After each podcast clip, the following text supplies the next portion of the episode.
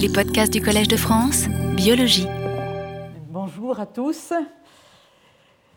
Alors aujourd'hui, j'introduirai le, cours, enfin le cours de cette année, par une évocation de Claude Lévi-Strauss, disparu il y a peu, le 30 octobre 2009, dans sa maison de Lignerolles, enfouie dans la forêt de Châtillon-sur-Seine, en raison du lien qui unit son œuvre à la musique, l'un bien sûr de nos intérêts majeurs en travaillant sur l'audition.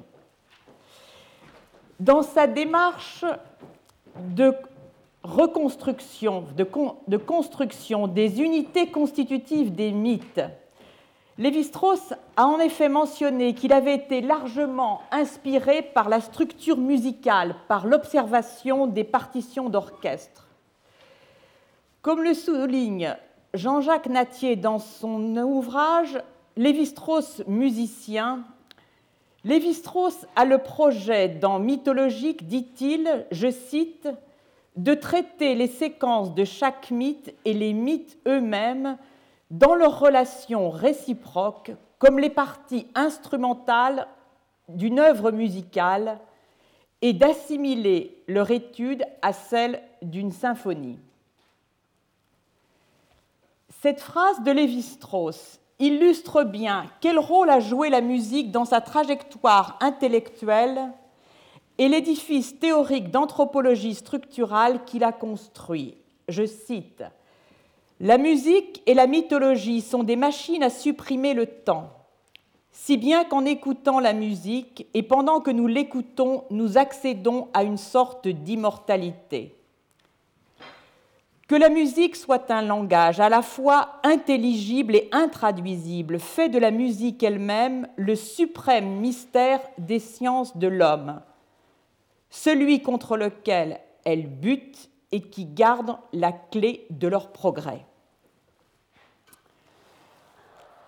Audition et bruit, de la physiologie à la physiopathologie. Avec ce thème, nous abordons l'étude du fonctionnement du système auditif dans des conditions qui sont celles des environnements des diverses espèces, conditions souvent contraignantes, adverses, qu'il s'agisse du bruit ou de l'expression vocale simultanée de plusieurs locuteurs.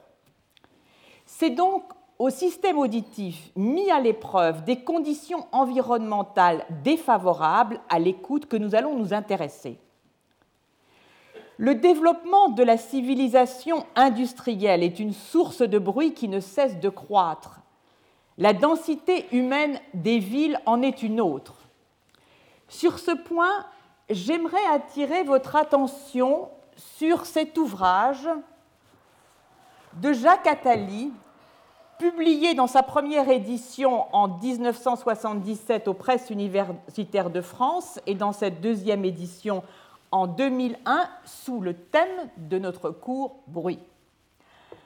Alors, plus éclairant est son sous-titre Essai sur l'économie politique de la musique.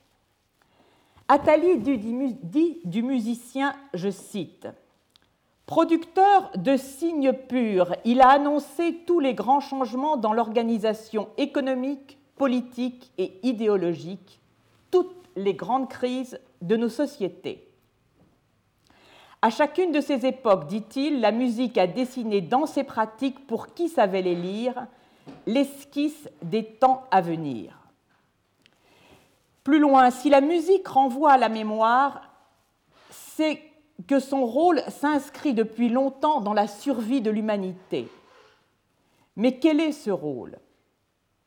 Et presque en écho à Lévi-Strauss, il dit, je cite, À mon sens, la fonction fondamentale de la musique est de montrer que la violence est contrôlable, donc que la société est possible.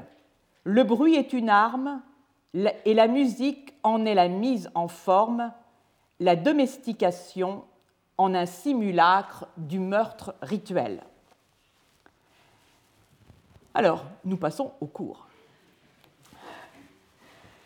Ce premier cours son de parole et bruit, masquage et débruitage des signaux acoustiques par le système auditif va donc porter sur la perception, en particulier de la parole, dans des environnements bruités. Les bases physiologiques du traitement du signal auditif dans ces conditions seront discutées dans le cadre strict pour cette première leçon des voies afférentes du système auditif, c'est-à-dire du trajet neuronal qui va de la cochlée au cortex auditif.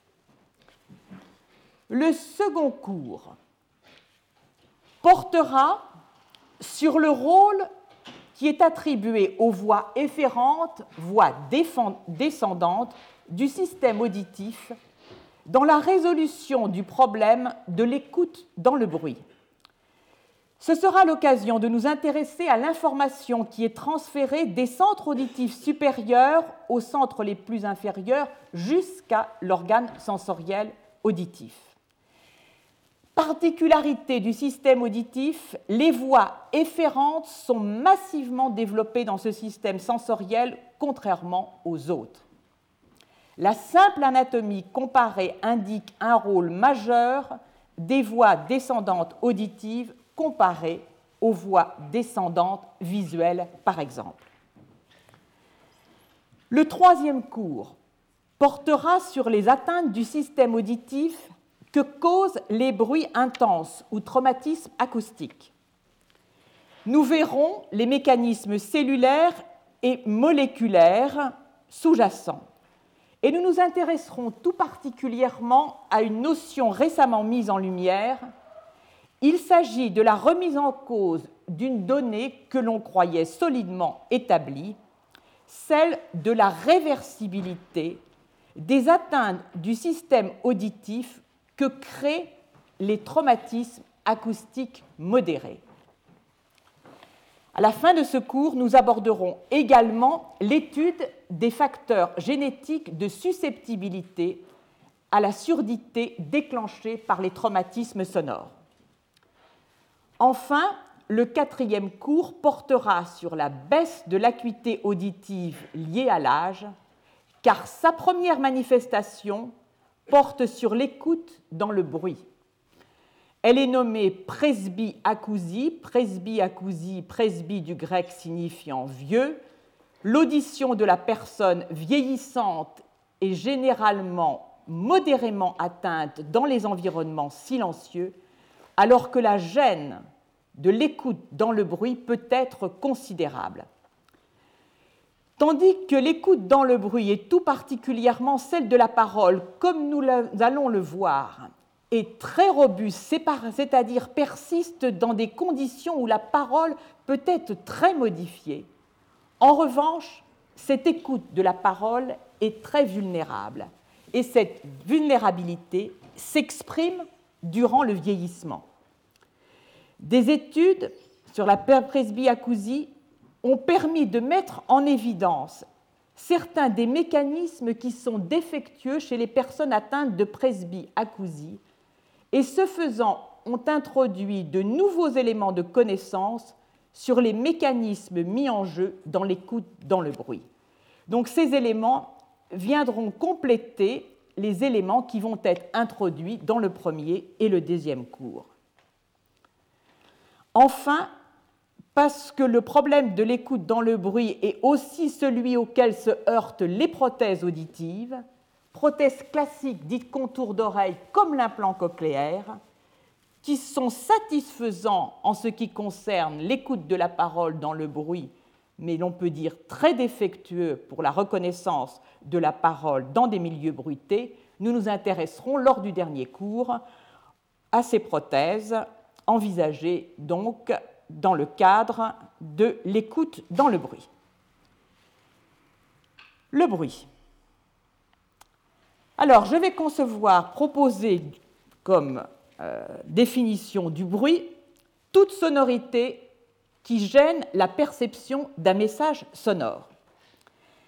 Un bruit blanc provient d'un processus aléatoire de combinaison d'un très grand nombre de fréquences de même puissance moyenne. Ceci est tout à fait analogue à la lumière blanche qui contient toutes les fréquences lumineuses avec la même intensité. Le bruit dont nous allons parler va souvent être restreint à une bande fréquentielle donnée plus ou moins large. La notion de bruit, telle que nous l'avons définie dans un sens extrêmement large, n'existe donc que par rapport au signal, puisqu'elle comprendra, cette notion de bruit, également des messages signifiants, parfaitement structurés, comme ceux de la parole de certains locuteurs qui peuvent gêner la perception d'un autre message que l'on tente de suivre. Le problème de l'écoute dans des environnements sonores contraignants n'est pas du tout spécifique à l'espèce humaine. Quantité d'animaux y sont confrontés. Quelles sont les solutions qui peuvent être et qui sont mises en œuvre? Les solutions peuvent se situer du côté de l'émetteur, c'est-à-dire des organes phonatoires, et nous allons voir quelques-unes de ces solutions mises en œuvre dans différentes espèces qui permettent d'adapter les émissions vocales aux contraintes sonores environnementales. Les autres solutions se situent du côté du récepteur, c'est-à-dire du côté du système auditif qui va permettre l'écoute dans ces environnements sonores contraignants. Parce que les données en ce qui concerne le récepteur sont surtout abondantes chez l'homme et largement fondées sur les études de la psychoacoustique, nous introduirons d'abord ce que sont les sons de parole, puis ces données psychoacoustiques et nous verrons les quelques corrélats physiologiques qui existent. Puis nous nous intéresserons non plus à la psychoacoustique, mais à la physiologie, à la neurophysiologie du système, pour l'essentiel bien connu au niveau de la cochlée et des neurones auditifs, et nous verrons ce que l'on sait du traitement du bruit, tant au niveau des neurones auditifs que de la cochlée.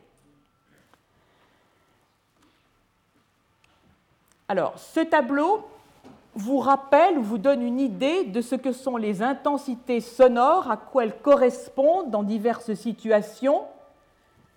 Alors pour ce qui va nous intéresser, la conversation normale, voire entre conversation normale et conversation vive, on passe de 40 décibels à 60 décibels.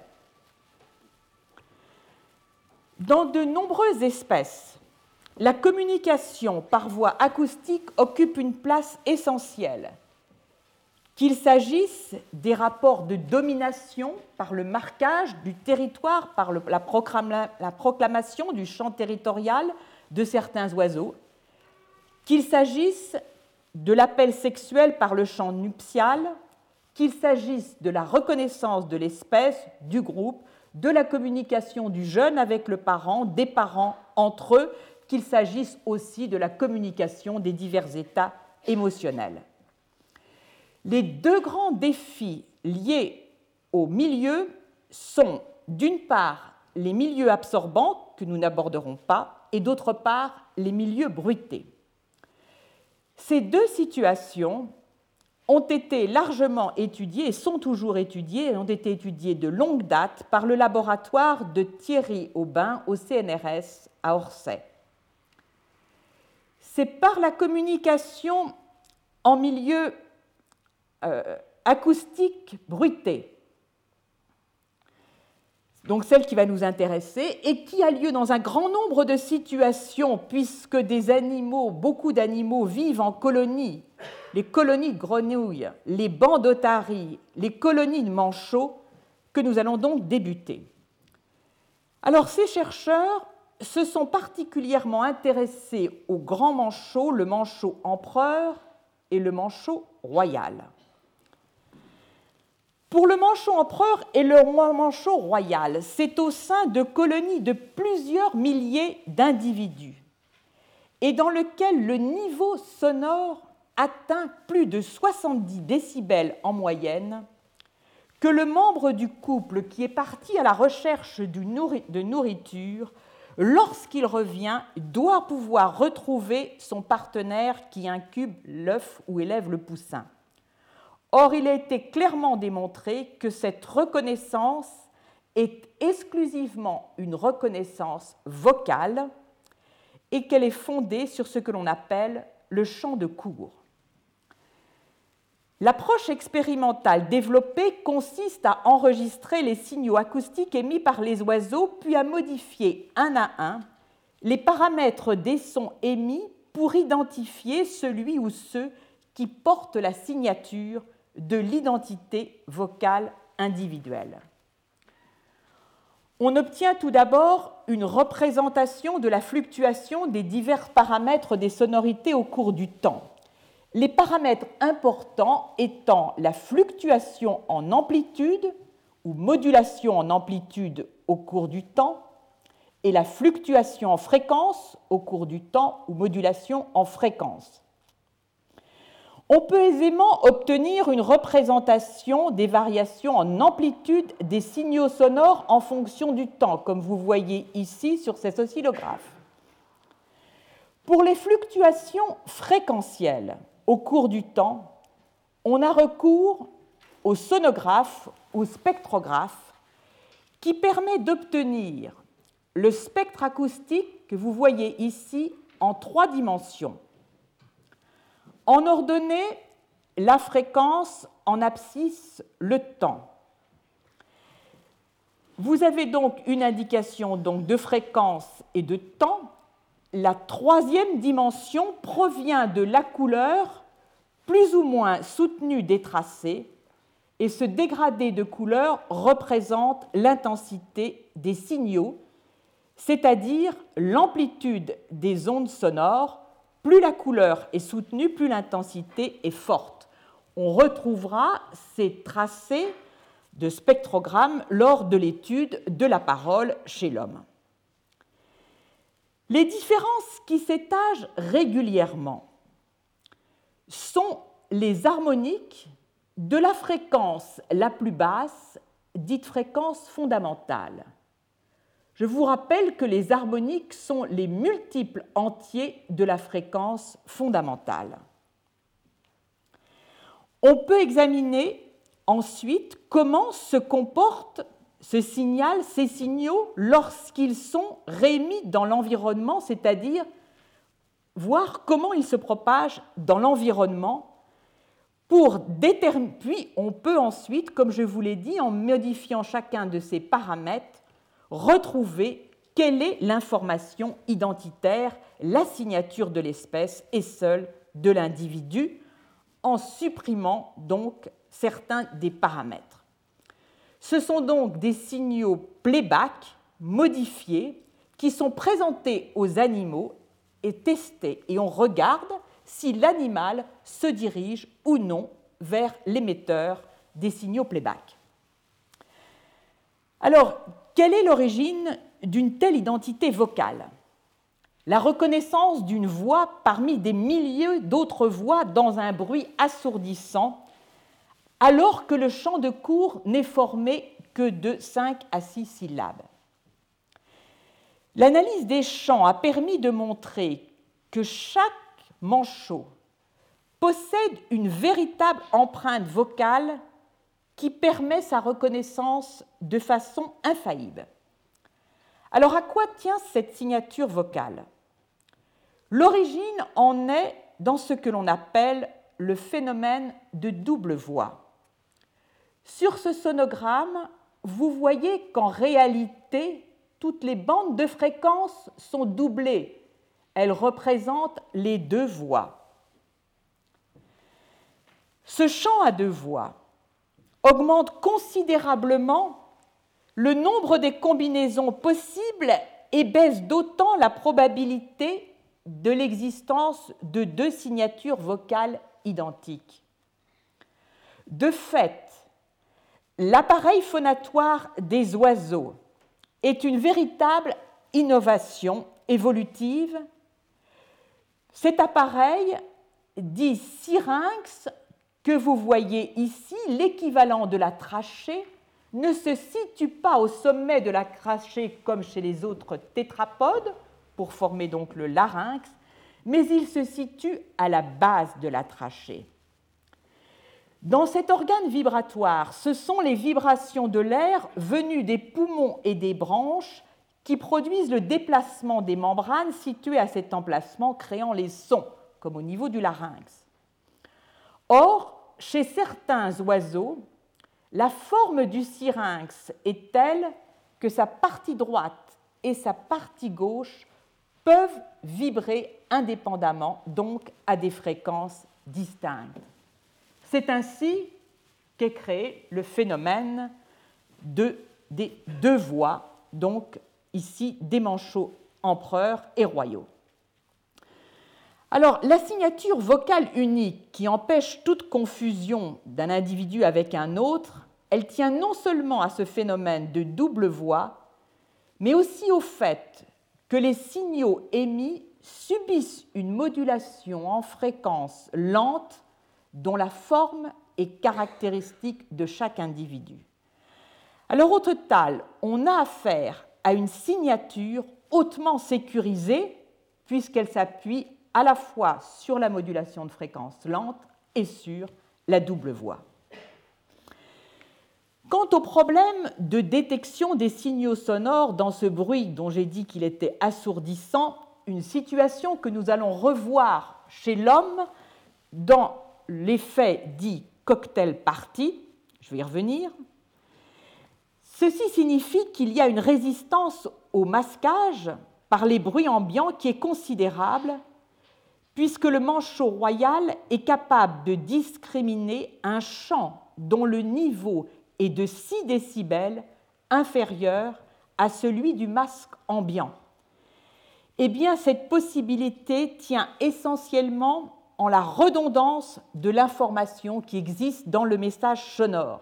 C'est un message qui va être répété, chaque syllabe est répétée un grand nombre de fois. De plus, ce message contient des variations d'amplitude avec le temps qui permettent de le localiser. Alors, on peut observer aussi, il s'agit là d'adaptations évolutives, mais les contraintes créées donc par les changements environnementaux, les bruits dits anthropogéniques, permettent de révéler des adaptations extrêmement rapides. Ainsi, pour les mésanges charbonnières, qui sont des oiseaux chanteurs, je vous rappelle que tous les oiseaux chantent, mais tous ne sont pas chanteurs. On réserve le nom d'oiseaux chanteurs aux oiseaux qui font l'apprentissage des vocalisations. Tous les oiseaux produisent des vocalisations innées, seuls les oiseaux chanteurs en font l'apprentissage. Alors, c'est une étude qui a été euh, effectuée en Hollande, à Leiden, a montré le résultat suivant. Le bruit a été mesuré dans différents endroits de la ville, dans certains parcs jusqu'à certains endroits très bruités. Les bruits ambiants dans les villes sont des bruits de basse fréquence. Les enregistrements du chant de ces mégences charbonnières ont montré qu'il existe une corrélation que vous voyez ici entre la fréquence des sons émis par les mésanges et l'amplitude du bruit environnemental, donc bruit de basse fréquence. Alors on pourrait penser qu'après tout, les oiseaux colonisent tel ou tel endroit en fonction de la gamme de fréquences de leur chant. En réalité, le fait que ces oiseaux soient des oiseaux chanteurs qui apprennent leur chant et d'autres éléments indiquent que tel n'est pas le cas il s'agit d'une adaptation à l'environnement. Donc, on peut imaginer ce que sera le futur dans les villes extrêmement bruitées. Alors, il faut voir aussi que ces changements environnementaux pèsent considérablement sur la communication des oiseaux, par exemple, les uns avec les autres, lorsque euh, une région d'habitation euh, par des oiseaux se trouve morcelée par une urbanisation, euh, le chant des oiseaux, on peut observer euh, devient beaucoup plus pauvre et réduit au strict minimum de l'échange nécessaire à l'intérieur de la colonie. Alors nous allons maintenant passer à l'homme et donc nous allons aller maintenant du côté de l'émetteur. Mais auparavant, je dois vous dire quelques mots. Pardon, nous allons aller du côté du détecteur, mais auparavant, je dois vous dire quelques mots des émissions vocales des sons de parole. Alors, les sons de parole sont ce que l'appareil phonatoire, notre appareil phonatoire, leur permet d'être. On va s'intéresser aux aspects phonétiques des sons de parole. Les sons de parole proviennent d'une source, le flux d'air passant à travers les cordes vocales vibrantes que vous voyez schématisées ici. Et ici, donc, une euh, photo de ces cordes vocales. Que produisent les cordes vocales? Elles produisent une fréquence fondamentale et des harmoniques. Tous ces sons vont alors vous les voyez ici en fait, donc ces fréquences qui forment comme un spectre de raies. Tous ces sons dus à la vibration des cordes vocales vont ensuite passer à travers le tractus vocal qui s'étend de la glotte, là où sont générées donc les, les fréquences dues à la vibration des cordes vocales, jusqu'aux lèvres. Les sons produits donc par les cordes vocales vont donc passer à travers ce tractus vocal et ils vont être modifiés. Ils vont être modifiés par le fait que le tractus vocal comporte 17 points d'articulation susceptibles de former autant de cavités. Et donc ces cavités vont se comporter à la façon des résonateurs, des résonateurs d'Helmholtz, je vous rappelle que ce qu'avait montré Helmholtz, c'est que face à un résonateur qui a une fréquence caractéristique, si on envoie un son de large spectre, la fréquence qui correspond du spectre qui correspond à la fréquence du résonateur, et celle cette fréquence va être amplifiée. Eh bien, les sons qui passent à travers le tractus vocal vont être amplifiés selon la forme de ce tractus. L'ensemble de ce que je vous ai présenté, c'est-à-dire la source au niveau des cordes vocales et le filtre, réfère à une théorie de la production de la parole dite source-filtre, qui est illustrée ici. Vous avez ici, au niveau de la glotte, une production unique de spectres de raies. Passé à travers le filtre vocal, Voici ce que devient le son. Selon la forme du filtre vocal engendré par l'articulation, la création de différentes cavités, eh bien vous aurez un spectre qui va permettre de distinguer ici les différentes voyelles. Alors les différentes voyelles dont on parle, ce sont les voyelles phonétiques et pas en français nos six voyelles. Les voyelles phonétiques sont au nombre de 16. Alors, qu'est-ce qui est important dans ce spectre des phonèmes? C'est ce que l'on appelle ces pics de fréquence qui forment les formants. Alors, les formants sont donc ces pics de fréquence qui sont plus ou moins larges, plus ou moins hauts, et qui ont une amplitude relative d'un formant à l'autre différentes d'une voyelle à l'autre. Et ce sont donc des harmoniques de la fréquence fondamentale. F1 sera n fois la fréquence fondamentale F0, F2 m fois, etc. Donc chaque voyelle va avoir des formants distincts. D'une façon générale, les voyelles donnent naissance à des spectres basse fréquence sauf le I. Ceci est dû au fait que la plupart des voyelles sont prononcées dans un tractus vocal ouvert où l'air passe librement de la glotte aux lèvres. et donc le tractus vocal se comporte en quelque sorte comme un tuyau ouvert. C'est très schématique ce que je vous dis. Les consonnes, au contraire, ont des composantes fréquentielles en règle générale plus élevées. Elles passent à travers un tractus vocal refermé qui va amplifier donc certaines de ces fréquences correspondant à la résonance propre des cavités du tractus, elles-mêmes conditionnées par la géométrie. Alors la géométrie, elle change très rapidement. Lorsque vous parlez, par exemple, la langue vient se coller régulièrement au palais, et donc vous avez aussitôt une variation très importante de la géométrie de la cavité correspondante.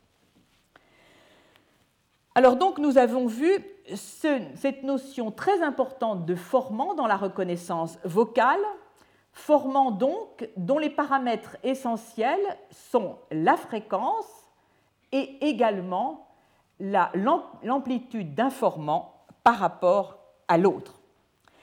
Alors cette vitesse de, euh, disons, de rapidité de production de phonèmes avec la variation de la, la forme des cavités du tractus est tellement rapide qu'on peut dire qu'elle n'est égalée par aucun autre, si je puis dire, instrument de musique. Donc ce que l'on demande au système auditif, c'est donc de percevoir, mais vous allez voir qu'il est très peu exigeant dans la reconnaissance en réalité, mais ce qu'il doit normalement pouvoir suivre, ce sont des variations de fréquence, de spectre de fréquence extrêmement rapides. Alors, je vais m'arrêter sur ce point puisque lors du quatrième cours, nous aurons un séminaire acoustique et physiologie de la voix parlée et chantée, où ces points seront bien davantage développés par Erki Bianco qui est euh, dans l'assistance. Alors, vous dire que euh, l'on est aujourd'hui capable d'extraire ce qui est signifiant, c'est-à-dire nous allons voir la fréquence fondamentale et les formants dans un spectre de voix et a fortiori dans un spectre de voix bruitée, euh, c'est tout à fait. Euh, ce n'est pas le cas. Les algorithmes exacts de reconnaissance des phonèmes et des syllabes ne sont qu'en partie déchiffrés, et s'ils l'étaient, en fait, le problème de la reconnaissance vocale, y compris dans des environnements bruités, serait résolu. Alors la reconnaissance de la parole, nous allons le voir, s'appuie donc sur les formants. Plus exactement, elle s'appuie sur les formants en règle générale, mais pas toujours, le premier et le deuxième formant. Pour autant, Bob Shannon en 1995 notait que les conditions d'écoute, dans des conditions d'écoute silencieuses, la composante spectrale de la parole a un impact limité sur son intelligibilité. Alors, ce que l'on peut dessiner,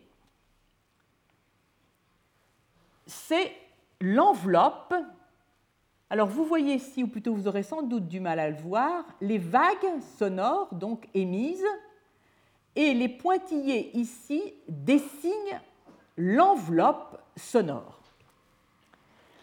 Alors cette notion d'enveloppe sonore, donc qui est la variation de l'amplitude en fonction du temps, est essentielle également à la reconnaissance vocale et dans le silence. Alors les expériences qui ont été faites par Bob Shannon sont tout à fait euh, stupéfiantes et elles servent, elles ont servi, elles continuent de servir à l'élaboration des prothèses auditives et tout particulièrement de l'implant cochléaire. La question que Bob Shannon s'est posée, c'est quelle est l'importance de la structure temporelle, c'est-à-dire de la variation d'intensité en fonction du temps, de la variation de cette enveloppe dans l'intelligibilité de la voix en milieu silencieux. Alors certains éléments auparavant laissaient entendre que l'enveloppe avait peut-être beaucoup plus d'importance que les fréquences individuelles. Alors, nous allons le voir, la reconnaissance de la parole dans le silence est extrêmement robuste et elle nécessite très peu d'informations. Alors, les expériences qui ont conduit à l'établissement de ces données sont les suivantes. Vous avez ici en haut un spectrogramme qui correspond à ces lettres prononcées. En bas, on va appliquer un filtre qui couvre l'ensemble des fréquences et donc l'ensemble des fréquences sont effacées, ne reste que les blancs donc qui existent au cours du temps. En deux, on va avoir deux filtres. Un qui s'étend jusqu'à 1500 Hz et donc qui coupe le spectre en deux, et puis l'autre au-delà. En trois, on va couper le spectre en trois bandes jusqu'à 800 Hz, 1500 et au-delà. En quatre, 800, 1500, 2500 et le reste du spectre. On va analyser l'enveloppe de ce son, comme je vous ai montré tout à l'heure, et puis ces sons, un à un, vont être présentés par des écouteurs un auditeur après avoir été modulés en amplitude comme le son original, mais dans la modulation en amplitude subi est à différentes fréquences, soit 15 Hz, soit 50, soit 150, soit 100 Hz. Et donc, par cette modulation en amplitude différentielle, seule une partie de la modulation en amplitude va être euh, prise en considération si la modulation est de 15 Hz, puis plus on augmente la fréquence de la modulation, plus la modulation en amplitude va apparaître dans sa totalité. Alors les résultats sont les suivants. Parce qu'ils sont semblables lorsque la modulation en amplitude se fait sur des fréquences allant de 50 et au-delà, tous ces résultats sont groupés en un seul tracé que vous voyez ici sous la forme de points noirs le tracé inférieur correspondant à un filtre de la modulation en amplitude de 16 Hz. Donc vous voyez que les résultats ne sont pas très différents. Par contre, les différents points représentent les situations que j'ai mentionnées tout à l'heure. Situation 1, un seul filtre, 2, deux filtres fréquentiels, 3, etc. et 4. Or là, que voit-on? Eh bien, le message principal, c'est on pouvait s'en douter que plus on a de filtres fréquentiels modulés en amplitude, plus la perception est bonne. Mais ce qui est véritablement renversant, c'est qu'avec une parole découpée en quatre filtres fréquentiels de bruit, c'est-à-dire amplis de fréquence, hein, on restitue presque à 100% une reconnaissance des consonnes et des voyelles. Donc ceci vous prouve que dans des environnements silencieux, la reconnaissance de la parole est très peu exigeante. Bon, alors maintenant, nous allons passer à l'écoute. Donc je reviendrai lors du dernier cours, lorsque je vais discuter l'implant cochléaire, puisque ceci est le principe des implants cochléaires actuels, c'est-à-dire, on va découper le message sonore en bandes de fréquence, on va capter la modulation, l'enveloppe, et dans ces bandes de fréquence, en fait, on a du bruit.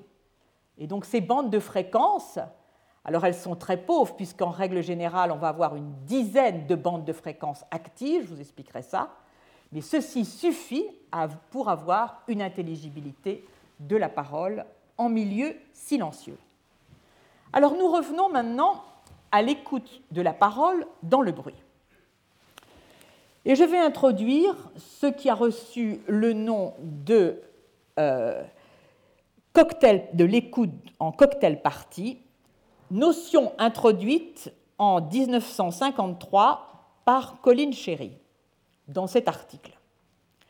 La question qu'il posait était la suivante. Comment pouvons-nous percevoir ce que dit une personne quand d'autres parlent en même temps Et Chéry soulignait l'aptitude remarquable qu'a une oreille jeune, un système auditif jeune, de séparer les messages acoustiques émis simultanément.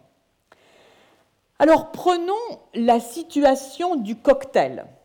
Le locuteur va s'exprimer, on l'a vu, avec une intensité allant de 40 à 60 décibels dans un bruit de fond qui peut être considérable. Or, il va être entendu.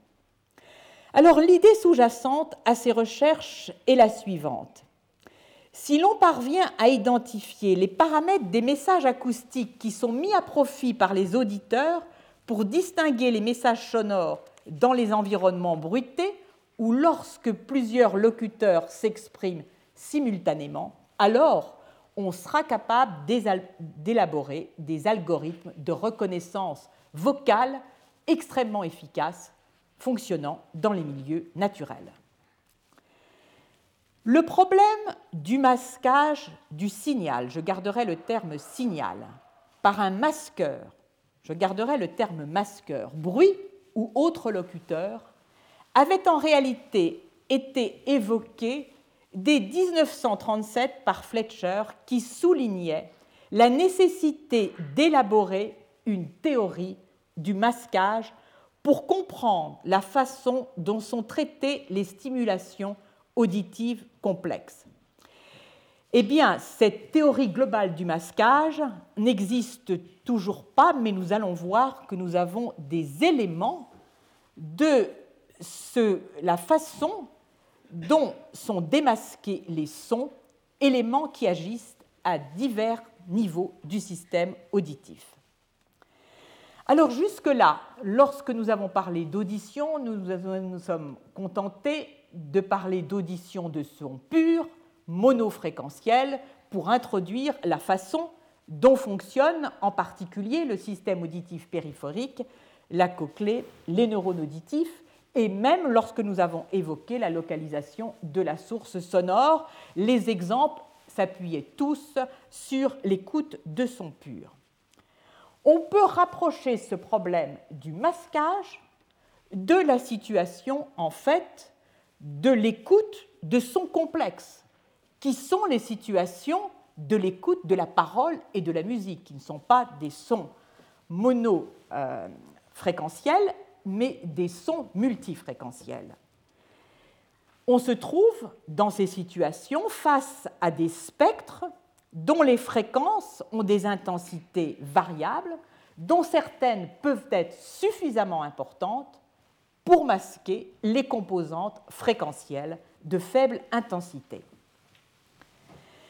Alors, dans un premier temps, nous allons nous placer du côté de la perception et considérer ce que nous avons appris de la psychoacoustique, puis nous nous intéresserons aux données physiologiques, le pont entre les deux types de données, psychoacoustiques et physiologiques, restant pour l'essentiel à faire, et c'est l'un des défis de la science des années présentes.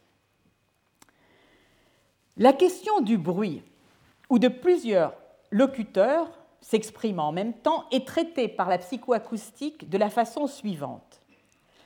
Quels sont les indices dans les messages sonores qui vont conduire à assigner un ensemble de sons à une même source et de ce fait à ségréger ces sons des autres sons?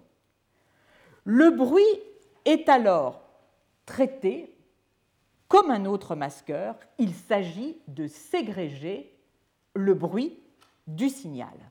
Donc tantôt nous aurons intégration, tantôt nous aurons ségrégation.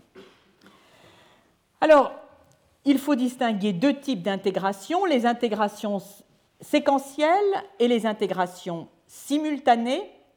Et ce que souligne Bregman dans son ouvrage de 1990 sur l'analyse de la scène sonore, ouvrage qui s'est fixé pour objectif d'établir la façon dont nous traitons la scène sonore, c'est-à-dire combien de locuteurs, où êtes-vous, que dites-vous, qui êtes-vous, comme le fait le système visuel, il soulignait la nécessité de distinguer les intégrations séquentielles et simultanées. Les intégrations simultanées réfèrent au groupement des différents composants du spectre fréquentiel et donc elles identifient les sources sonores. Les intégrations séquentielles, quant à elles, sont celles qui vont se dérouler dans le temps et il s'agit donc dans l'intégration séquentielle de, au fur et à mesure du temps, d'être sûr que l'on suit la même source sonore, et ceci va faire référence au concept de flux auditif qu'introduit Bregman. Alors nous allons d'abord nous intéresser donc euh, aux aspects en rapport avec euh, la détection des, sources. Alors, ce diagramme illustre donc les deux aspects dont je vous ai parlé, l'intégration simultanée des fréquences sonores à un temps donné et l'intégration séquentielle. Alors, nous allons voir d'abord l'un des paramètres mis en jeu dans l'intégration simultanée. Le premier de ces paramètres est l'harmonicité. Alors, l'harmonicité qui va permettre donc l'intégration et la ségrégation d'une source sonore. Eh bien, voilà une concurrente.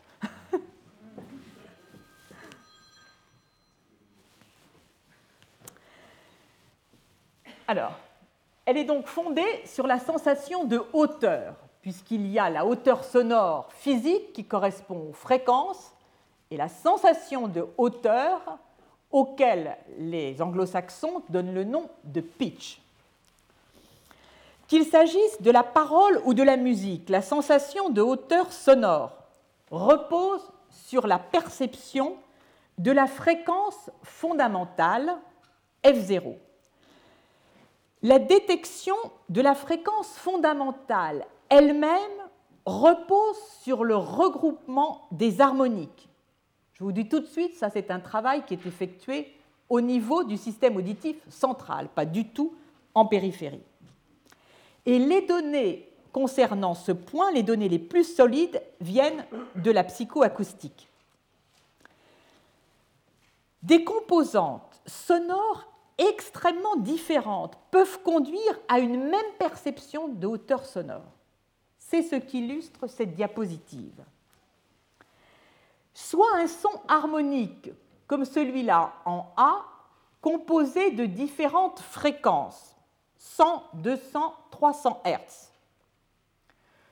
Comme le montre le spectre à droite, sa fréquence fondamentale, qui va être extraite, est F0. Elle est donc une fréquence ici de 100 euh, Hz, c'est-à-dire toutes les 10 euh, millisecondes.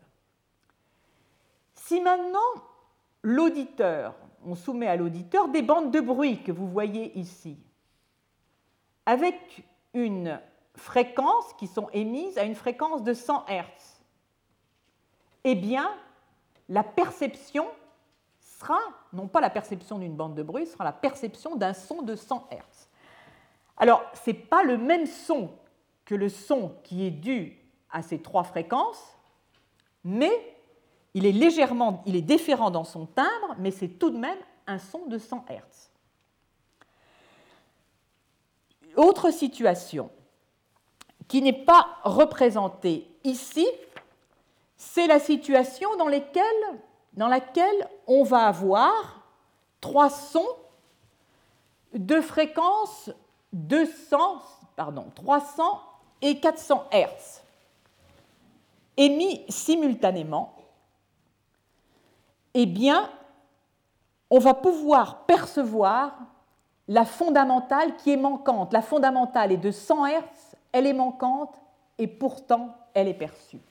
Donc ce que fait votre cerveau, c'est en s'appuyant sur alors, les fréquences, les harmoniques que nous avons vues tout à l'heure, de les regrouper et d'en extraire la fréquence fondamentale, y compris lorsqu'elle est absente du spectre sonore.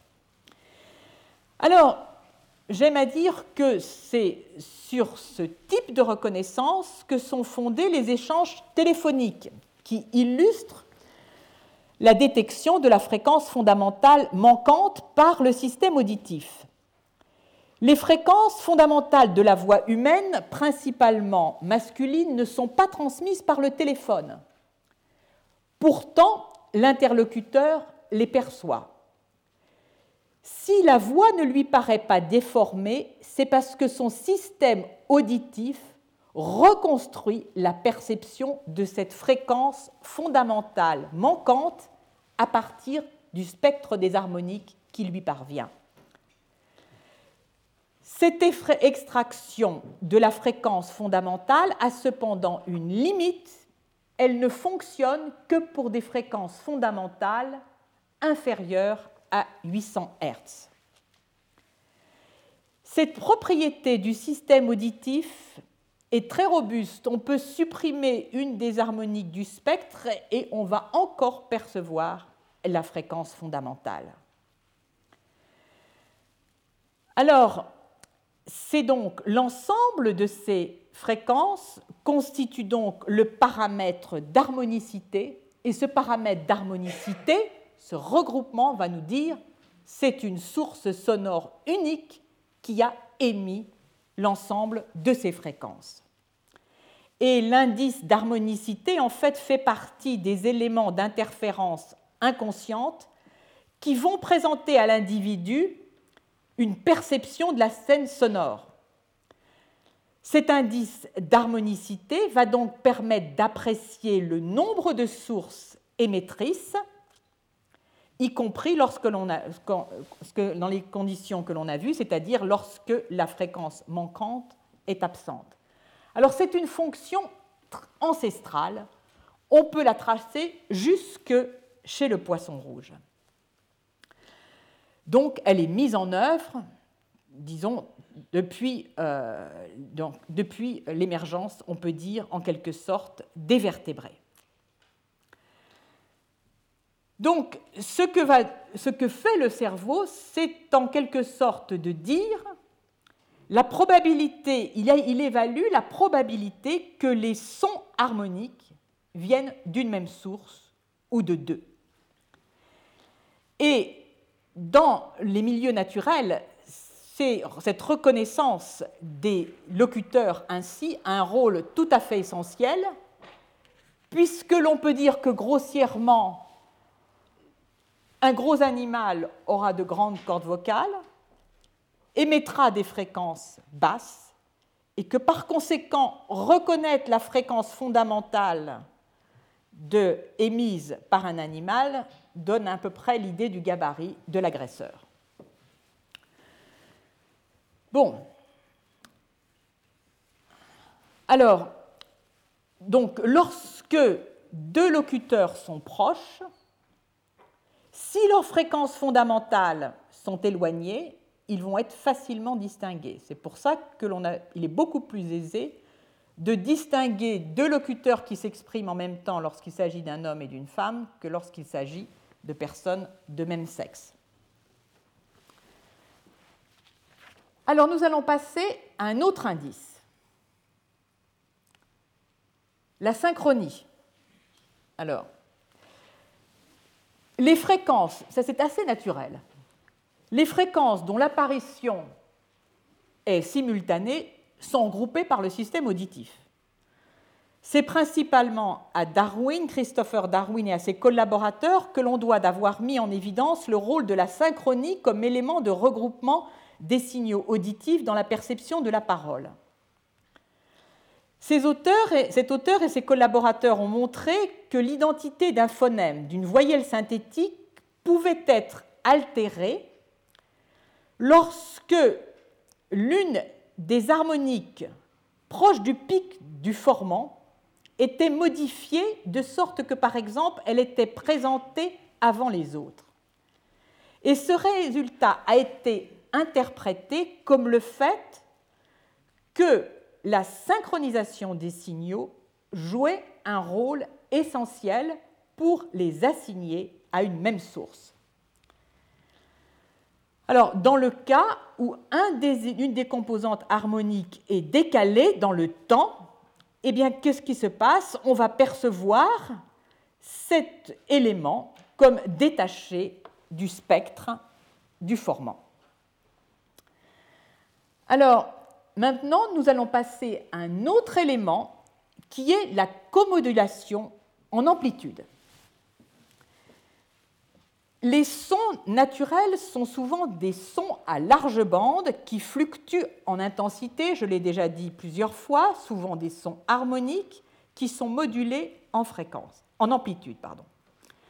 De plus, et bien souvent, ces modulations, puisque l'on a affaire à des sons complexes, intéressent plusieurs régions du spectre sonore. On parle de commodulation ou de fluctuation de l'enveloppe sonore. Et là, donc, nous entrons à nouveau dans la dimension temporelle des messages sonores. Ces fluctuations de l'enveloppe sonore peuvent être mises à profit pour écouter dans le bruit. C'est ce que l'on appelle la levée du masquage par commodulation. Et ce phénomène va faire intervenir la largeur de bande du son masquant. Alors, la diapositive ayant disparu, je vais euh, peut-être simplement vous expliquer en quoi consiste l'expérience. Vous avez une bande fréquentielle fine qui correspond au signal. Surajoutée, vous avez une bande de bruit, donc large en fréquence, également fine. Situation A. Situation B. Même signal, bande de fréquence étroite, mais le bruit s'étale sur des fréquences extrêmement larges. Comment percevez-vous dans ces conditions le signal? De la même façon dans la situation A et B. Maintenant, on applique une commodulation, une modulation en amplitude du bruit, donc une commodulation des différentes fréquences du bruit. Dans la situation A, où le bruit occupe un spectre fréquentiel étroit, il continue de masquer le son. Dans la situation B, où le bruit occupe un spectre fréquentiel large, on perçoit beaucoup plus aisément le signal acoustique. Ce qui veut dire que le simple fait de présenter du bruit modulé en amplitude à un sujet sur une large fréquence, une large gamme de fréquences, fait que le sujet va pouvoir extraire en quelque sorte, intégrer toutes ces fréquences de bruit en un seul objet sonore. Donc voici le troisième paramètre utilisé en quelque sorte pour ségréger les sources sonores et aussi pour ségréger le bruit. Alors, bien naturellement, on a envie de dire que être capable de localiser les sources sonores, distinguer l'émetteur A de l'émetteur B, doit être un élément essentiel de l'écoute de deux locuteurs qui s'expriment en parallèle. Alors, je ne vais pas revenir sur les paramètres physiques mis en jeu dans la localisation de la source sonore, puisque ceci a fait l'objet du cours l'an passé, mais je vous rappellerai juste que pour les sons de basse fréquence, que sont principalement les sons de parole, la localisation de la source sonore repose sur le délai temporel, alors voilà une contrainte, le délai temporel de l'arrivée du son à l'une et l'autre oreille. Alors, utilise-t-on ce paramètre pour identifier deux sources sonores, euh, donc deux sources de parole Eh bien, curieusement, très peu. Très peu. Il a été montré qu'il faut que les locuteurs soient à des angles, disons, différences angulaires considérables pour que ce paramètre euh, soit pris en considération. Et lorsque l'on a une différence angulaire de 90 degrés entre deux locuteurs, on gagne simplement 6 décibels, 6 à 10 décibels dans la détection du signal. Bon, c'est important, mais ce n'est pas considérable par rapport à tous les autres effets dont je vous ai parlé tout à l'heure. Alors comment expliquer cela? Eh bien, les explications que certains avancent sont les suivantes. Autant les paramètres dont je vous ai parlé jusqu'à présent, c'est-à-dire la synchronisation, l'harmonicité, sont pris en considération très rapidement par le système auditif, autant il semble que la localisation de la source sonore survienne, elle, beaucoup plus lentement. Donc, quand il s'agit de localiser un locuteur, en réalité, on s'appuie sur les signaux qui apparaissent les plus rapidement. Alors j'en viens maintenant à une autre notion donc, qui est celle du flux auditif. Flux auditif, donc, notion qui s'appuie sur des expériences anciennes, celles de Miller et S, 1951, et qui ont été reprises et conceptualisées donc sous la forme de flux auditif par Bregman. Typiquement, on va considérer deux sons A et B de fréquences distinctes émis successivement et on va se demander quels sont les paramètres physiques qui font que ces sons vont être attribués à un seul flux acoustique au cours du temps ou à deux flux acoustiques. Alors plus précisément, ceux qu'ont mis en évidence Miller et Hens en 1951, c'est le fait que selon la fréquence et la cinétique temporelle d'expression de ces différents sons, les effets de perception sont différents.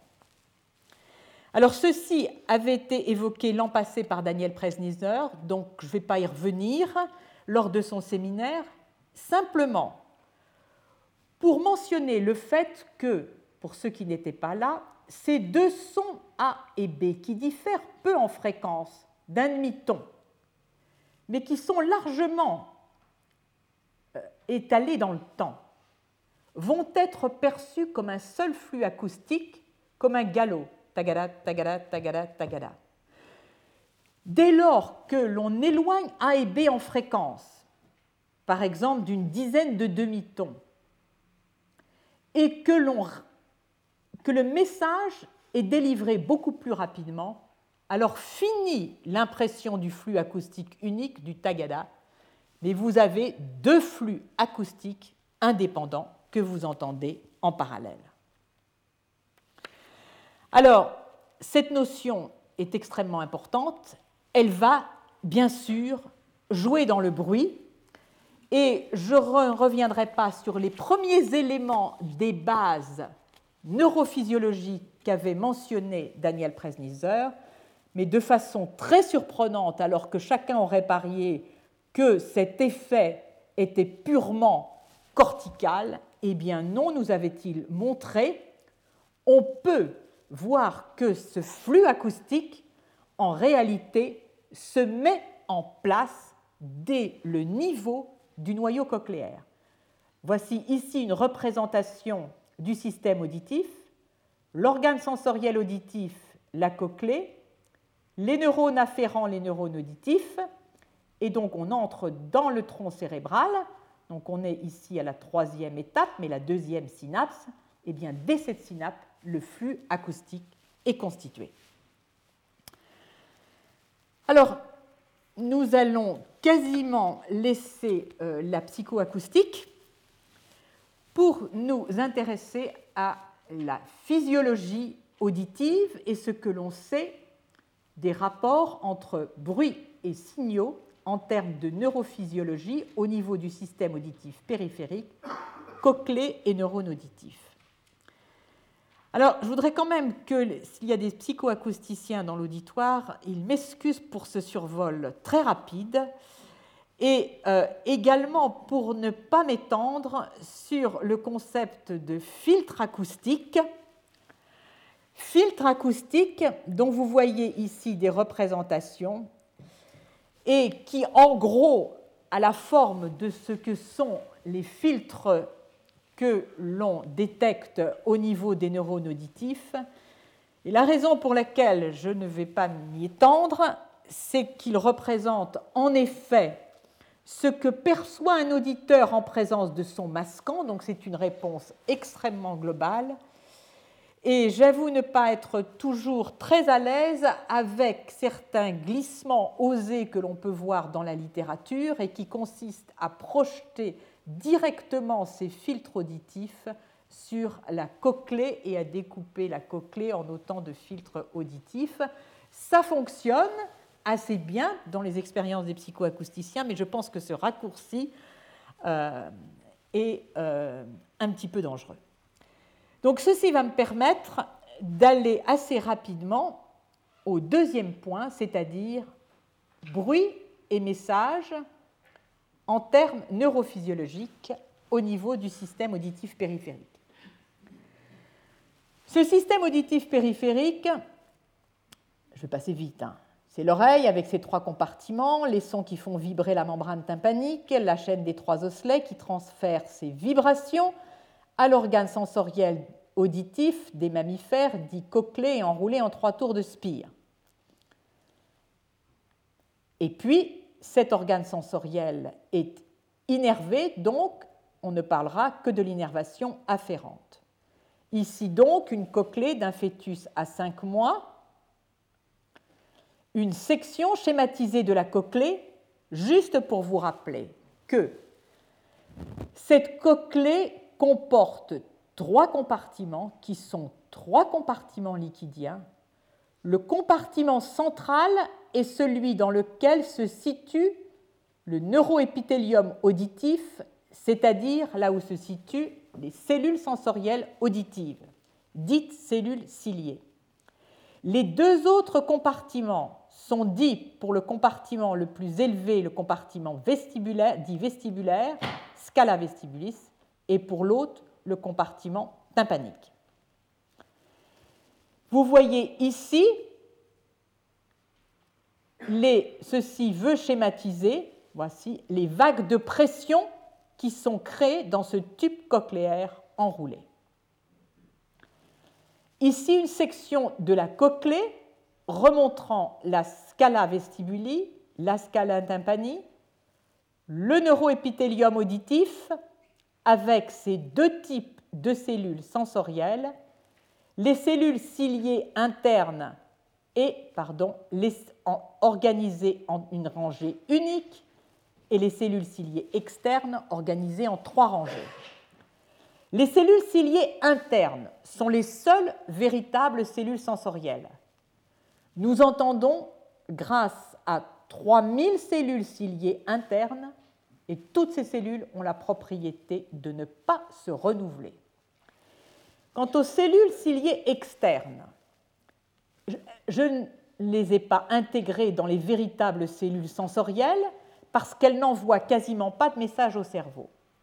Elles effectuent une sorte de pré-traitement du signal sonore. Alors ces cellules reposent indirectement sur une membrane que vous voyez ici, la membrane basilaire, qui va être déformée par les vagues sonores qui se propagent dans ces milieux liquidiens. Donc, ici une coupe représentant la cellule ciliée interne, donc en rangée unique, les cellules ciliées externes. Cellule ciliée est donc la membrane basilaire.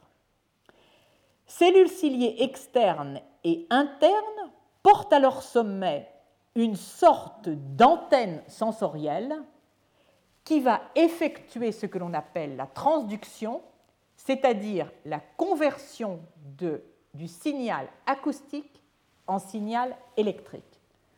Voici ici ces touffes ciliaires qui sont un ensemble de microvillosités rigides remplies de filaments d'actine.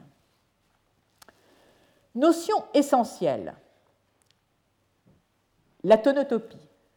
Alors, je vous mets tout de suite en garde vis-à-vis de certains ouvrages qui tentent de dire que le système auditif n'est pas organisé de façon tonotopique, au-delà de la cochlée. Il l'est totalement. Il l'est depuis la cochlée, c'est-à-dire que de la base à l'apex de la cochlée, les cellules sensorielles vont être excitées par des fréquences distinctes. À la base, par des hautes fréquences, à l'apex, par des basses fréquences. Le traitement du son dans la cochlée est relativement sophistiqué. Il y a bien sûr la fonction microphonique, la fonction de transducteur, conversion du signal acoustique en signal électrique. Il y a cette fonction d'analyseur fréquentiel qui est essentielle, être capable de bien séparer chacun des composants fréquentiels des sons complexes, être capable de bien séparer un son émis par un locuteur versus par un autre.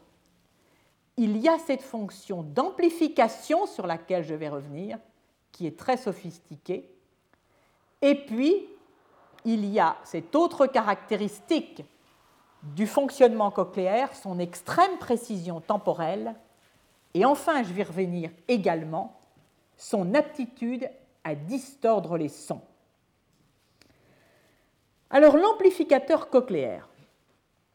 L'amplificateur cochléaire, c'est une fonction, donc je vous l'ai dit, qui est attribuée aux cellules ciliées externes.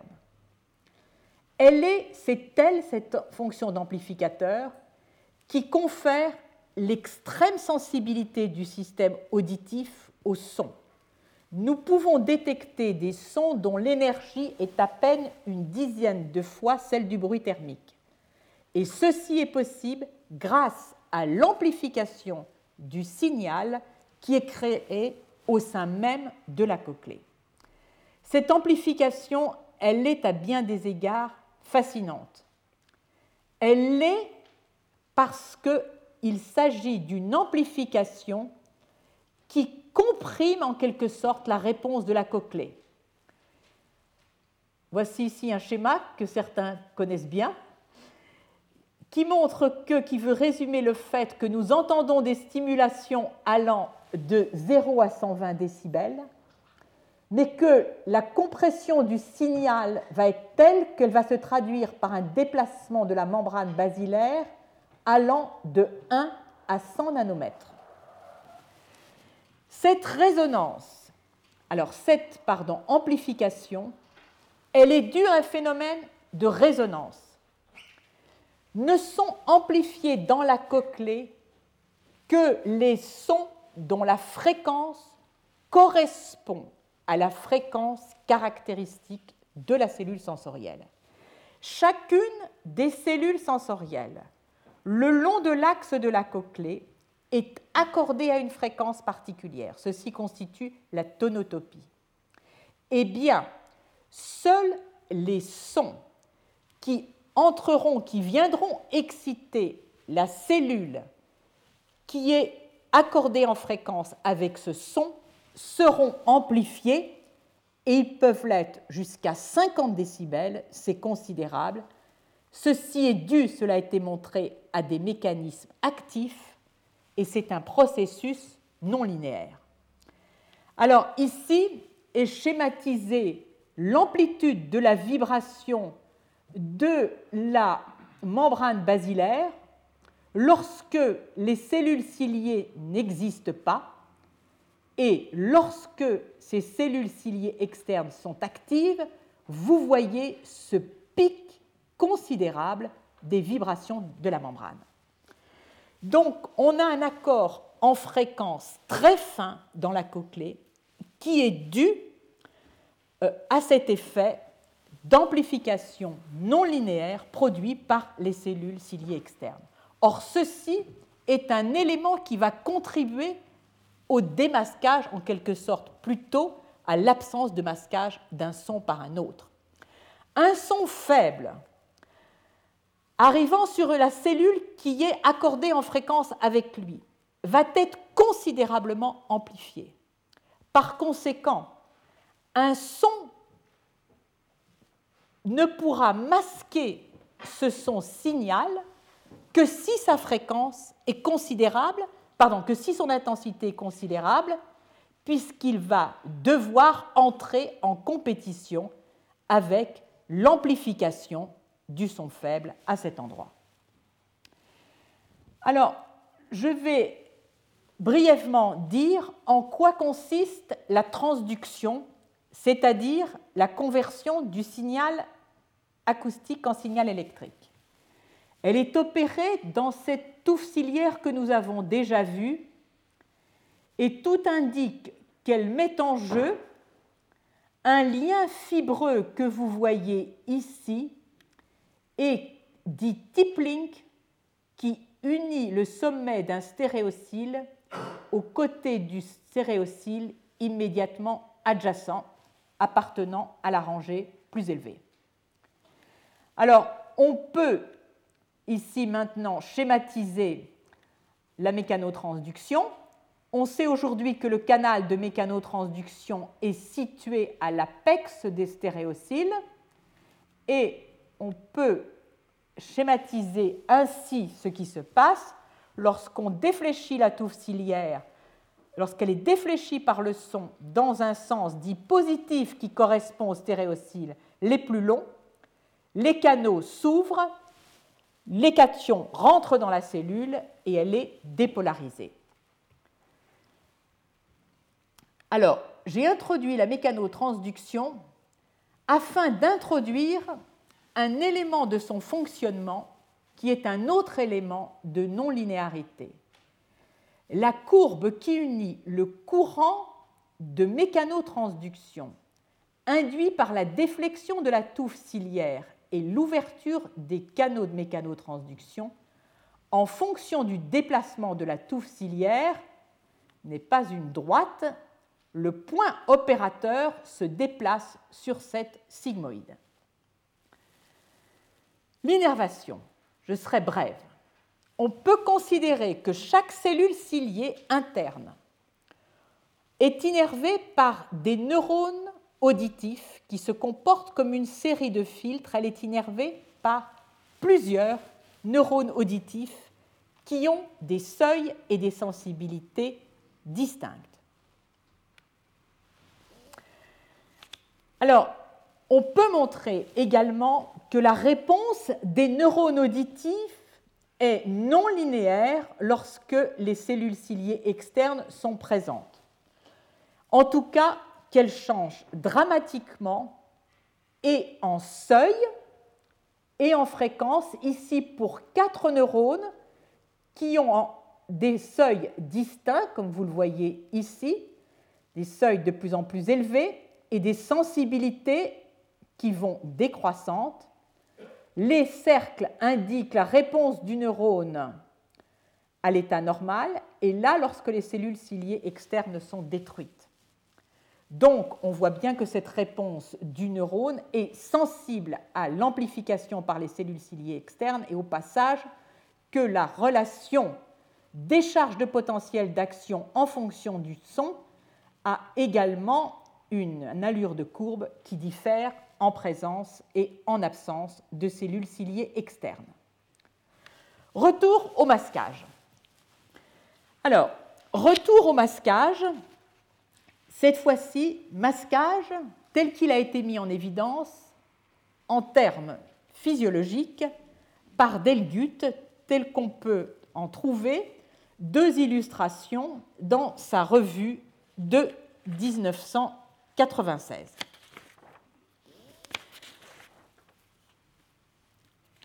Alors, Delgut va s'intéresser aux effets de masquage au niveau périphérique. Et il va décrire deux types de masquage en procédant à des enregistrements unitaires sur les neurones auditifs. Le premier de ces masquages est dit en anglais line busy, c'est-à-dire ligne occupée. Masqueur et signal sont présentés simultanément, mais dans ces conditions, le masqueur est excitateur, il produit à lui seul une réponse du neurone auditif que vous voyez ici en termes de décharge de potentiel d'action par seconde. Ici en noir, la réponse lorsque le seul le signal est présent, en pointillé lorsque le masqueur l'est. Alors cet effet de ligne occupée s'observe principalement lorsque la fréquence du masqueur et celle du signal sont proches. Et Delgut l'attribue à la chose suivante. Du fait de la compression des signaux auditifs par la cochlée, la gamme libre en quelque sorte pour être occupée par les neurones auditifs est comprimée. Par conséquent, si vous avez un signal et un masqueur, ou déjà un masqueur, le masqueur va laisser très peu de place au signal. Deuxième type de masquage qu'il mentionne, c'est un masquage suppressif, par opposition à celui du haut qui est un masquage excitateur, puisque ceci fait référence au fait que le masqueur en lui-même produit une réponse des neurones auditifs. Alors, le masquage suppressif, en quoi consiste-t-il?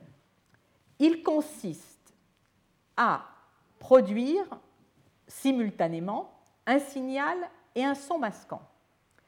Mais contrairement à la situation antérieure, les bandes de fréquences occupées par l'un et par l'autre sont différentes. Le son masqueur est de basse fréquence et de fréquence suffisamment basse pour que la cochlée n'y réponde pas. Le son signal ayant, lui, une fréquence plus élevée.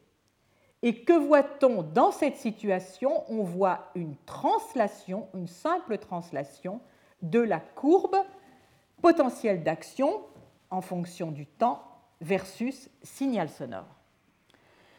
Alors, c'est tout à fait regrettable, mais autant Delgut euh, va à discuter l'origine de ce masquage par le ligne occupée, autant il discute peu le masquage dit suppressif, mais certains ont, ont l'impression que ce masquage suppressif pourrait être dû en réalité à une violente agitation de la partition cochléaire sous l'effet du son masquant qui serait telle que on aurait une modification de la sensibilité au signal lui-même.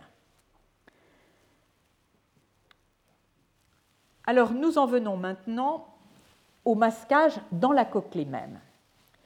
Et c'est pour moi l'occasion d'évoquer les travaux pionniers qui ont été réalisés dans ce domaine par Jean-Paul Le Gouy. Notre collègue récemment disparu exerça au Collège de France, dans ses murs, entre les années 1949 et 1971. Il créa le laboratoire d'électrophysiologie cochléaire du Collège de France et ses travaux pionniers dans le sujet que nous allons discuter mériteraient en réalité un long développement tant ce qui concerne les prouesses expérimentales réalisées que les conclusions proposées dont la justesse n'a depuis cessé d'être confirmée par une instrumentation bien plus sophistiquée que celle qu'il utilisa. Dans cette chambre sourde, vous voyez ici Jean-Paul Le Gouy à droite sur chacune de ses photos avec ses collaborateurs et sur cette photo de droite avec Paul Avant présent dans cette salle. Et dans les travaux actuels sont très largement inspirés des travaux communs réalisés avec Jean-Paul Le Gouy et qui ont consisté à déchiffrer bien des caractéristiques du fonctionnement cochléaire. Je vais en citer quelques-unes. En 1952, Jean-Paul Le Gouy fut le co-inventeur avec Davis et Tasaki de la méthode différentielle des mesures de potentiel microphonique cochléaire. Alors ceci pourra euh, surprendre plus d'un dans l'audience. Ces chercheurs ont été capables de mesurer les potentiels microphoniques en introduisant deux électrodes face à face, l'une dans la rampe tympanique, d'autre dans la rampe vestibulaire, qui mesurent, on le sait aujourd'hui, les, courants de mécanotransduction à travers les cellules ciliées externes. C'est encore la seule mesure dont nous disposons in vivo pour approcher la mécanotransduction au sein des cellules ciliées externes. Je passerai sur leur analyse des potentiels microphoniques permettant de les attribuer à une genèse, donc au sein même de la cochlée, en séparant dans ces potentiels enregistrés ce qui venait de la cochlée et ce qui n'en venait pas, en utilisant en quelque sorte le chlorure de potassium qui euh, dépolarise les cellules et permettait de conclure à l'existence d'un potentiel microphonique généré à, ici à l'apex de la cochlée. Et donc, progressivement, ce que ce chercheur a été capable d'établir, c'est la tonotopie cochléaire, mais cette fois-ci sur une base électrique et non sur une base mécanique comme l'avait fait von Békési. Autre découverte, c'est celle des distorsions. Vous voyez ici les enregistrements bruts des réponses microphoniques à un son qui, lui, se présente comme une vague régulière. Eh bien, les potentiels microphoniques n'ont pas cette régularité, nous allons y revenir, des vagues sonores. Ils sont déformés, ils sont en quelque sorte écrétés. En rapport avec ce que nous avons étudié nous avons discuté des travaux également sur le masquage, mais cette fois-ci des travaux au sein de la cochlée qui, à nouveau par l'étude des potentiels microphoniques, mettent en évidence que si l'on a un son test ici de 2 kHz qui donne cet ensemble de potentiels microphoniques, eh bien, on peut le masquer et le décaler en même temps lorsque l'intensité du masqueur ayant une autre fréquence augmente. Tous son masquant étant capable de, donc, lorsque son intensité est suffisante, d'en masquer un autre. Alors, pour introduire la dernière partie de mon exposé, je vais revenir un instant sur les distorsions acoustiques. Alors, les distorsions acoustiques peuvent sont considérées par certains comme anecdotiques. Elles ont été en réalité découvertes, ce sont des découvertes de la psychoacoustique, et elles ont été mises en évidence par le violoniste Giuseppe Tartini en 1754.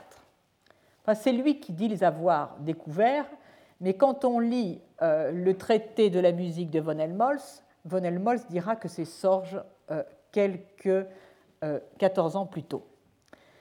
Peu importe. Ce qu'avait remarqué Tartini, ce qu'il rapporte, c'est que lorsque deux instruments émettent des fréquences proches, nous percevons non seulement les deux fréquences émises par les instruments, mais un ensemble d'autres fréquences qui correspondent à des combinaisons des fréquences initiales.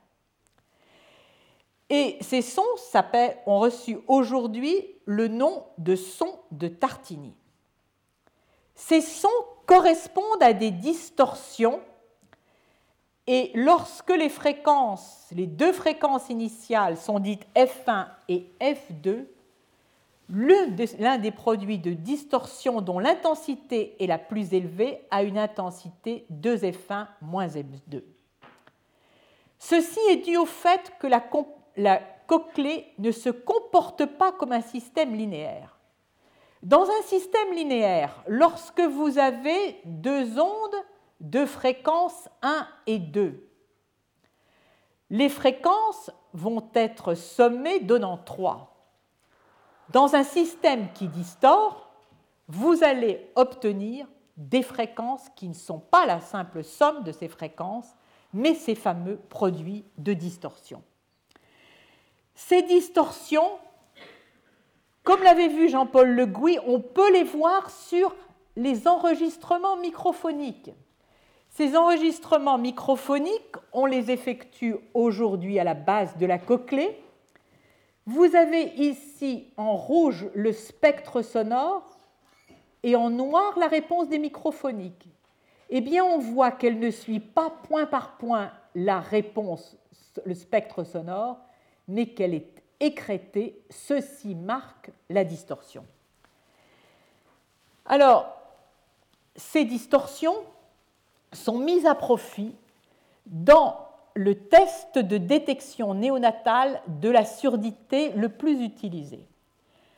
En quoi consiste ce test? Il consiste en la détection des produits de distorsion acoustique. Un jeune enfant, vous n'allez pas lui demander quel son il entend. Une des façons de tester son audition est d'envoyer deux sons et de récupérer, parce que ces produits de distorsion sont réémis dans la cochlée, de récupérer les produits de distorsion. Puisque ces produits de distorsion sont dus à l'activité des cellules ciliées externes, on va conclure, s'il y a produit de distorsion, que les cellules ciliées externes sont fonctionnelles. Et puis, par un saut un peu exagéré, on va conclure que sans doute les cellules ciliées internes, puisqu'elles sont très voisines, fonctionnent également et donc que cet enfant n'est pas sourd. S'il n'y a pas de produit de distorsion, on ne va pas conclure immédiatement à la surdité, mais à la possibilité d'une surdité et on mettra d'autres examens en route pour établir ou non la surdité. Je vais maintenant, fort de ce que nous avons montré jusque-là, c'est-à-dire des réponses non linéaires de la cochlée dans la mécanotransduction, dans la réponse de la membrane basilaire, dans la réponse des neurones auditifs, dans les produits de distorsion, rapporter les résultats que nous avons eus dans un modèle d'une surdité humaine nous pensons que ce modèle éclaire à la fois le problème du masquage, l'origine du masquage dans la cochlée, et le problème des distorsions acoustiques. Le modèle correspond donc, quand je parle de modèle, c'est-à-dire qu'il s'agit pour nous toujours d'une souris chez laquelle on inactive le gène qui, altéré chez l'homme, conduit à une surdité. Ce gène code pour une protéine que l'on a appelée stéréocyline. Les souris dont le gène est inactivé deviennent progressivement sourdes, comme le montre l'élévation du seuil auditif chez ces souris en fonction du temps. Pourtant, lorsque l'audition se met en place, c'est-à-dire au jour 14 après la naissance, nous avons observé une situation dans laquelle le seuil auditif de ces souris mutantes était quasiment identique à celui de souris normales, c'est-à-dire que l'amplification était normale. Si on s'intéresse maintenant à la réponse fréquentielle de la cochlée, qui peut être approchée par un facteur dont j'ai parlé autrefois, dit Q10. On s'aperçoit qu'elle est semblable chez les souris mutantes et sauvages à ce jour, c'est-à-dire que l'accord en fréquence de la cochlée est préservé. Pour autant, ces souris n'ont pas de produit de distorsion acoustique. Le petit microphone que l'on place dans leurs oreilles ne détecte pas de produit de distorsion acoustique, alors que vous les voyez ici chez les souris sauvages. Il n'y a pas de produit de distorsion électrique quand on analyse le spectre. Ici, le spectre normal des microphoniques avec les deux fréquences incidentes F1 et F2 et les produits de distorsion dont celui qui a l'intensité maximale 2F1 moins F2. Chez la souris mutante, voici le spectre des microphoniques. Seuls les sons incidents F1 et F2, la réponse à ces sons est décelée. Quid des microphoniques? Revoilà la réponse des potentiels microphoniques chez une souris sauvage, le tracé rouge, le son, le tracé noir, les microphoniques, elle est écrétée. Que se passe-t-il chez notre souris mutante? Eh bien, les microphoniques, les potentiels microphoniques cessent d'être écrétés. Ils suivent fidèlement l'onde sonore, ce qui est une marque supplémentaire de l'absence de distorsion. Nous avons maintenant recherché, je vois que j'ai dépassé mon temps, l'existence ou non d'un masquage suppressif, comme je l'ai mentionné tout à l'heure, c'est-à-dire en soumettant les souris d'une part à un son signal de haute fréquence et en le masquant par un son de très basse fréquence. On voit l'effet sur la réponse de la souris sauvage. Cet effet n'est plus visible chez la souris mutante. Il y a donc perte du masquage suppressif. Enfin, quand on s'intéresse à la réponse neuronale, on peut voir qu'il y a bien masquage, que ce masquage est partiel. On en conclut donc qu'une partie du masquage est préservée, partie du masquage que l'on va attribuer à l'occupation de lignes, puisque seules sont modifiées, vous allez le voir ici, les cellules sensorielles. Alors, à quoi est due cette situation qui, pour la première fois dans la littérature, dissocie d'un côté réponse sélective en fréquence et amplification qui sont préservées, et de l'autre dissocie le, masquage et les distorsions. Eh bien, nous avons vu que le substrat anatomique de cette situation est le fait que chez cette souris, des liens que vous voyez ici, liens fibreux, qui ne sont plus du tout le type link impliqué dans la mécanotransduction dont je vous ai parlé tout à l'heure, qui sert à moduler l'ouverture des canaux de mécanotransduction, mais ces liens-là, que l'on dit top connecteurs en anglais, ont disparu. Par conséquent, on est amené à attribuer soit aux top connecteurs eux-mêmes un rôle direct dans la distorsion des sons et le masquage suppressif, soit, je ne parlerai pas de probabilité, soit un rôle dans la contrainte qu'exercerait ces top connecteurs sur la dynamique de la touffe de façon en particulier à ce qu'elle puisse distordre.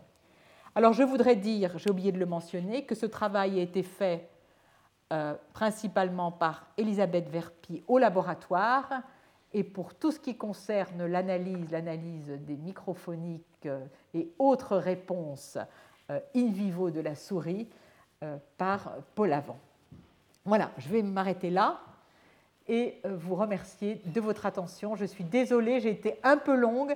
Est-ce qu'on peut euh, s'arrêter seulement 7 minutes et euh, reprendre avec l'exposé de Richard Chadwick qui va, je pense, discuter les mêmes problèmes.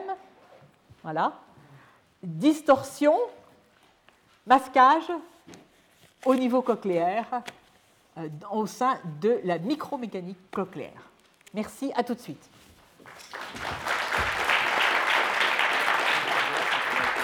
Retrouvez tous les podcasts du Collège de France sur www.collège-de-france.fr.